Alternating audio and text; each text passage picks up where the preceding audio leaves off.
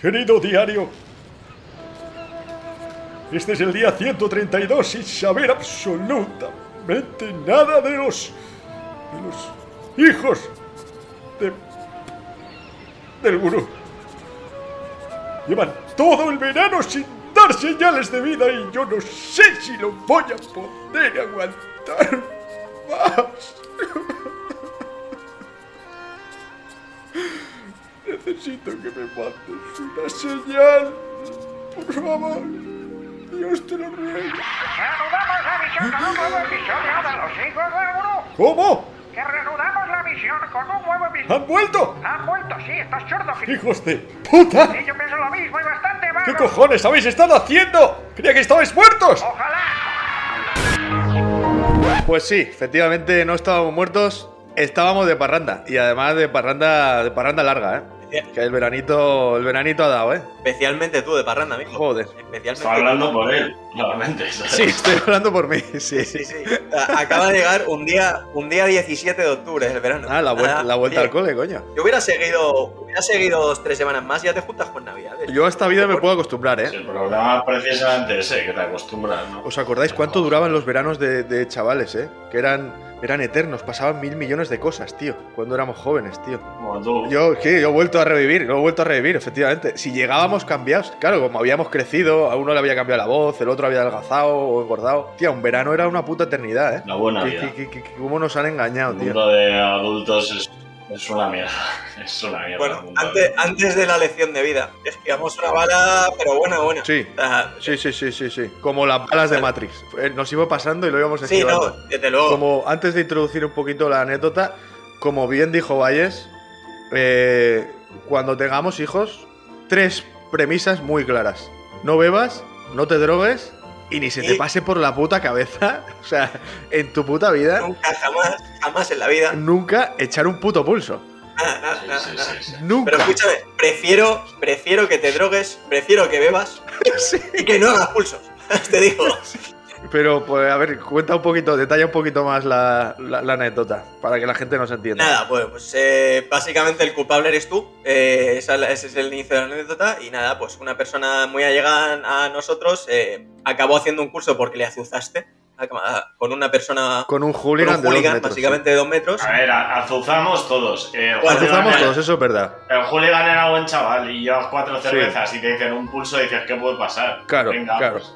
¿Qué puede pasar? Yo no sabía que era tan peligroso, serio. ¿eh? Luego, eh, por lo estoy leyéndolo. No, no, yo tampoco, pero- ni de coña. Claro, luego es Yo que. es que ahora veo un pulso, veo un vídeo de un pulso y es que, te lo juro, me pone mal cuerpo. Estás esperando el crack. No puedo ver un Estás pulso. esperando el crack. No, Sí, sí, sí. No, no- no- no es lo mismo, también imagino que se lo hagan dos niños de 12 años con el bracico de alambre que, claro, dos pedazos Claro, los de dos animales. de dos animales de 100 Un choque kilos. de trenes. eh, Sí, sí, sí. Claro. A ver, si hubiera hecho el pulso yo esto acaba rápido. O sea, me, me Claro. estampa el brazo, me estampa el brazo contra la mesa y ya está, y hemos terminado, ¿sabes? Y no voy a decir, "Va, vamos a probar con el otro brazo. ¿Para qué? Ay, y pongo resistencia, pero la justa. Cuando ya veo que ya claro. dejo, ya dejo muerto y. Claro, Yo creo que pensaría, a ver, para que, para que me haga daño, para que me doble la muñeca o algo, Claro, ya claro, tira, tira, nada, eh, gáname, ya está. Pero no, no fue así el asunto. El caso es que oímos todos un crack que al principio tampoco parecía gran cosa, pero. no, no, sí parecía gran cosa, pareció Sí, gran cosa parecía en gran cuanto sonó el crack.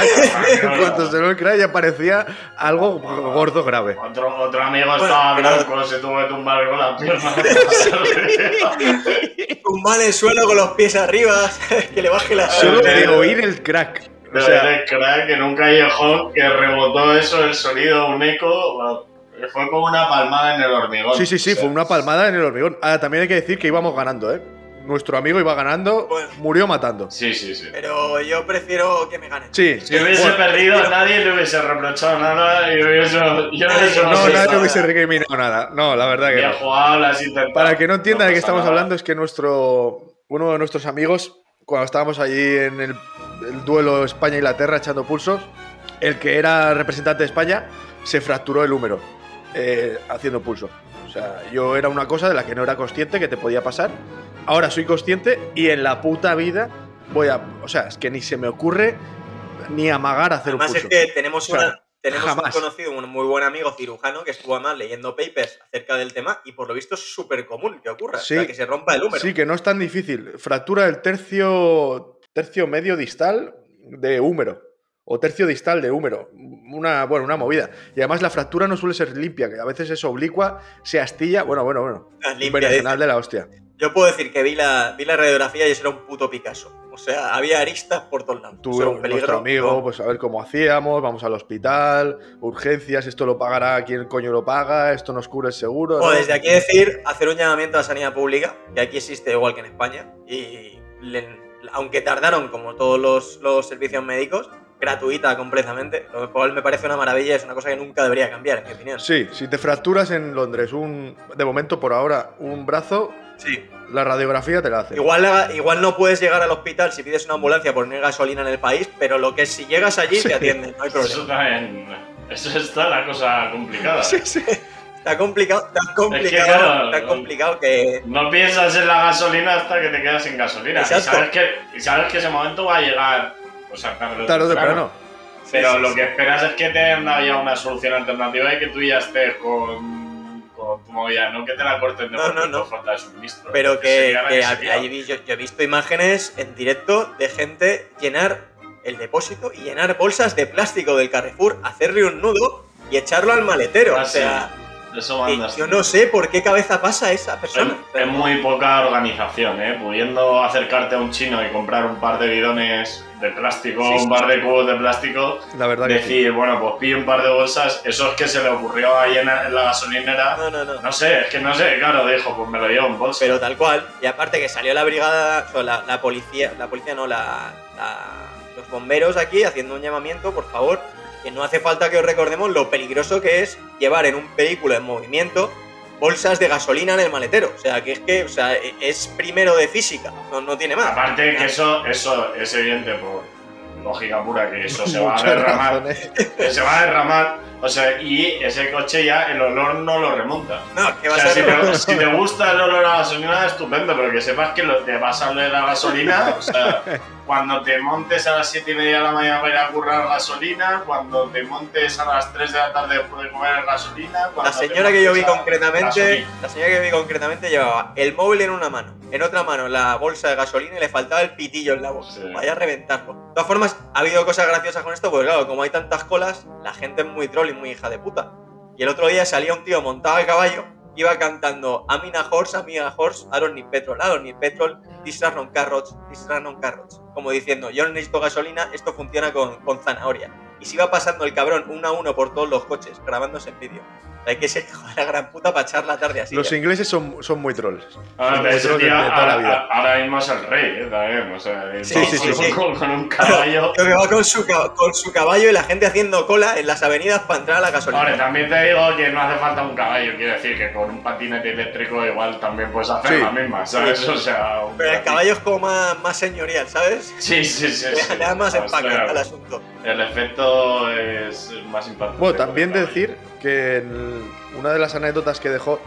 Es que, claro, todo me retoma. Es que me estoy empezando a, a re- a recordar muchas cosas de. Hombre, dio para varias cosas. Sobre todo recuerdo el barrio en el que nos metiste para dormir, que fue un detalle por tu parte. fue todo un detalle. Déjame justificar públicamente esto. El barrio de Quincro es un barrio fantástico y maravilloso. Ahora. Ahí está la sede de Google, la sede de Facebook, la Ahora, ahora dices un domingo a la una de la tarde. ¿no? Claro, sí. Bueno, ahora, ahora no hay tiroteos. Ahora no hay tiroteos. Claro, claro. El caso es que hay una extensión de esa zona que se llama Pentonville Road, que por lo visto es donde tradicionalmente estaba la industria, se ponían las prostitutas, los junkies. Entonces yo no contaba con que a dos calles de Google esta zona todavía siguiera así de mal. Y eh, por lo visto sí lo estaba. Sí, sí, no, no. Yo concretamente, Estaba, estaba, estaba. concretamente no estaba presente, estaba. pero cuando va... No, bueno, no te digo nada más que al- eh, eh, fuimos por la mañana el, el sábado a coger el, el metro y, y el metro estaba cerrado porque habían matado a uno. A ver, asesinatos hay en las ciudades en todas las estaban pintando con tiza en el suelo. ¿eh? Está la huella de la tiza del cadáver y, y- y, bueno, y la policía ahí, o sea. Y no los triangulitos esos de uno, Sí. dos, tres, Sí, sí, ¿sabes? sí, De la- sí, sí, Un detalle por tu parte, ¿eh? desde luego, un, un- bueno, qué host, Bueno. menudo, menudo, bueno. Fueron una serie de circunstancias, también te digo. Justo nos pusimos delante de una discoteca y además esa discoteca hacía una fiesta temática caribeña que sin, sin entrar en estereotipos. Haitiana. Sin entrar en estereotipos, los, los haitianos, quiero decirte, no son gente pacífica en términos generales, sin entrar en estereotipos, y por lo visto la liaron gorda, porque yo leía al día siguiente que había habido peleas a machetazos, o sea, allí no, cuchito no, machete, machete de, de- de ir por la jungla cortando arbustos, Sí, sí, me lo creo. y por lo visto derivó en un chico muerto a tiros en, en la estación de Quinclos. La estación de Quinclos es muy discreta, quiero decirte, solo es la estación más grande de Europa. A 15 metros de donde vivíamos nosotros. Más o menos, sí. Pero bueno, que en las ciudades grandes estas cosas pasan, ¿sabes? Tampoco, yo qué sé. No te digo que esté bien ni que esté mal, pero estas cosas ocurren. No, no, bueno, en Gran Vía a mí nunca me ha pasado, ¿eh? Bueno, bueno. A ver, Lavapiés hace unos años tenía su historia, ahí lo tienes ahí. Ah, pero yo, yo creo que por el barrio ese, o sea, que pillamos como una zona que era todo, da- daba toda la sensación de que era- eran todos gangsters, eran, eran. Yo lo que creo es que está más. Está, el tema de la violencia está como mucho más normalizado aquí. Porque sin ir más lejos, este fin de semana se han cargado a un miembro del Parlamento. eh, Ah, sí, a- visto. apuñaladas Hostia, mientras- cuando salía del médico en su barrio. Además, en un barrio súper residencial, súper tranquilo. Con lo cual, quiero decirte, yo creo que está, tienen, mucho más, tienen mucho más interiorizado el, el- el asunto de la violencia. Porque tú imagínate si matan a un miembro del Parlamento en España, la que se forma. O sea, nos están dando la turra tres meses con el asunto en la tele. Y aquí ha salido una nota de prensa, sí que se ha dado importancia, pero no ha sido tan bestial. No han tenido la repercusión que tendría que maten a un político en cualquier otro país. En España, no hablo de otro país. Es porque hay mucha más violencia, ¿eh? También ahí. Indudablemente, puede ser, sí. O sea, a mí me sorprende mucho que, por ejemplo, lo pares en España, cuando hay partidos de fútbol y demás, yo rara vez he visto seguridad. Aquí en el momento que hay fútbol se pone seguridad porque Pero es que Se un inglés no es un español. ¿eh? O sea, un inglés con 10 cervezas no es un español con 10 No cervezas. entremos en estereotipos porque tú has vivido tu etapa Hay de de, fiesta sí. con 18 años y has visto peleas cada 5 minutos. Aquí lo que pasa es que la ves en los partidos de fútbol, en tal cual. Si gente violenta y gente sin doteos de frente los hay Tampoco hay que entrar en estereopistas, estereotipos de son hooligans, negros, blancos, eso me da igual. El mundo es un sitio hiperviolento, en realidad. Sí. O sea, el Sí, tío. 90% del mundo es un sitio violento. Y volviendo a lo mismo, además, el, Y al final lo- lo de los España es particularmente tranquilo, incluso siendo de Europa, si ves las estadísticas, vamos, ahora mismo no me las sé, pero si ves Joder, es jardín de infancia. No me jodas. eh, en comparación con, incluso con el resto de Europa, que ya es un jardín de infancia en comparación con el resto del mundo, España es Bueno, y tranquilo. cruza el charco. Y eso Ya no significa, eso no significa que pasen cosas violentas.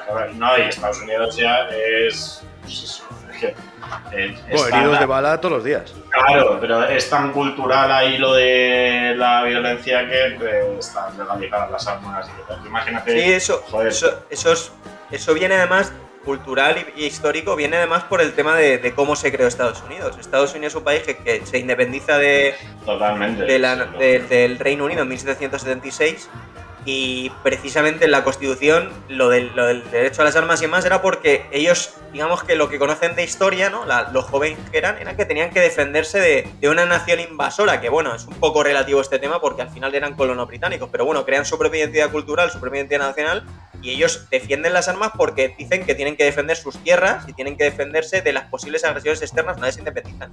De ahí que durante los años ese derecho nunca se haya, o sea, nunca se haya eh, reprimido, se haya quitado. Y claro, eso que tiene Sí, pero, a- a- aparte es una cuestión cultural, me refiero. Estados Unidos es un país de granjeros, un país enorme en el que cada granja está Mm. Exacto, situada a 3 o 4 kilómetros de la otra, que no viven en espacios pequeños como vivimos en Europa, que generas comunidades, que tienes eh, la policía cuánto tarda en llegar de un sitio a otro. O sea, a veces puede tardar un poco más, pero en general hay eh, eh, seguridad pública en prácticamente toda- todos los sitios. ¿no? Igual en determinados Sí. barrios no.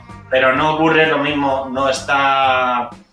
eh, eso no ha sucedido así en Estados Unidos. Ahora sí en el centro de las grandes ciudades, pero, pero nunca ha sido así. Incluso ni siquiera los barrios residenciales son extensiones de terreno enorme, con casas, y ya no te cuento los ranchos, las granjas, unos separados de otros, tal. Entonces ahí la mentalidad que tiene el estadounidense es si entra un tío aquí a robarme, yo es que no, ni le puedo pedir ayuda al vecino, ni va a venir la policía, ni nada. O me defiendo yo, o no hay... o- Sí, pero te Vamos, digo que tiene que tener algún, alguna, algún ingrediente más esta fórmula porque, joder, hay, hay más países con esas características de extensión. Mira Australia. Australia tiene Sí. también un vecino a 10 kilómetros de otro en determinadas zonas y no se van matando a tiros. No se van matando a tiros. Quiero decirte, hay, hay algo cultural o político que se nos escapa, que tiene que ser la, la- el No, ingrediente pero mágico. también, tam- no, también la preponderancia del individuo sobre el colectivo, la prácticamente ausencia de Estado, o sea, el- la mentalidad liberal e individual que tienen los americanos les hace, eh, aquí se trata de que cada uno se busque la vida como pueda, incluyendo defender su casa, que encima está a tomar por culo de la casa del vecino y lejos de una ciudad donde nadie te va a venir a ayudar. Pero bueno, que es, es Efectivamente, cultural. cada sociedad, cada su país tiene sus, sus historias. Pero volviendo a lo que nos co- acontecía, nuestro verano ha ido de puta madre. La verdad, no nos podemos quejar. Estamos de vuelta, venimos con, con bastantes ganas.